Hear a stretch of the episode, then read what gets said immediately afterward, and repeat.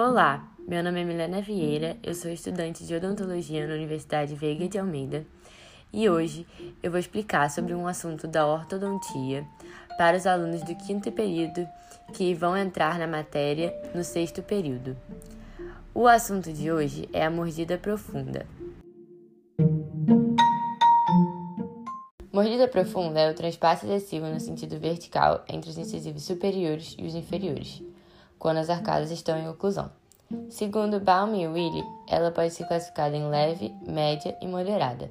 A sobremordida é normalmente exagerada até os 2 anos de idade, quando irrompem os segundos molares descidos, mantendo-se normal até os 7 ou 8 anos. Quando volta, torna-se acentuada, mantendo-se assim até a irrupção dos segundos molares permanentes. Pode ocorrer por fator genético e hereditário, ou paciente que tem face curta, braxcefálicos, ou quando está associada a outras mais oclusões. A sobremordida exagerada pode ocorrer por fatores dentais ou esqueléticos. Nesses casos, a estabilidade é menor. Dependendo de qual for, o tratamento é diferente. Um exemplo de tratamento é a extrusão dos posteriores.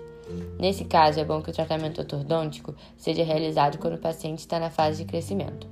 Os outros tratamentos podem ser realizados a qualquer momento, conhecidos como distalização dos posteriores, intrusão ou inclinação vestibular de anteriores, ou também associação das mecânicas anteriores.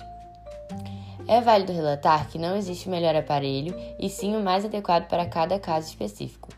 É importante que ocorra um bom diagnóstico e planejamento para que haja sucesso no tratamento.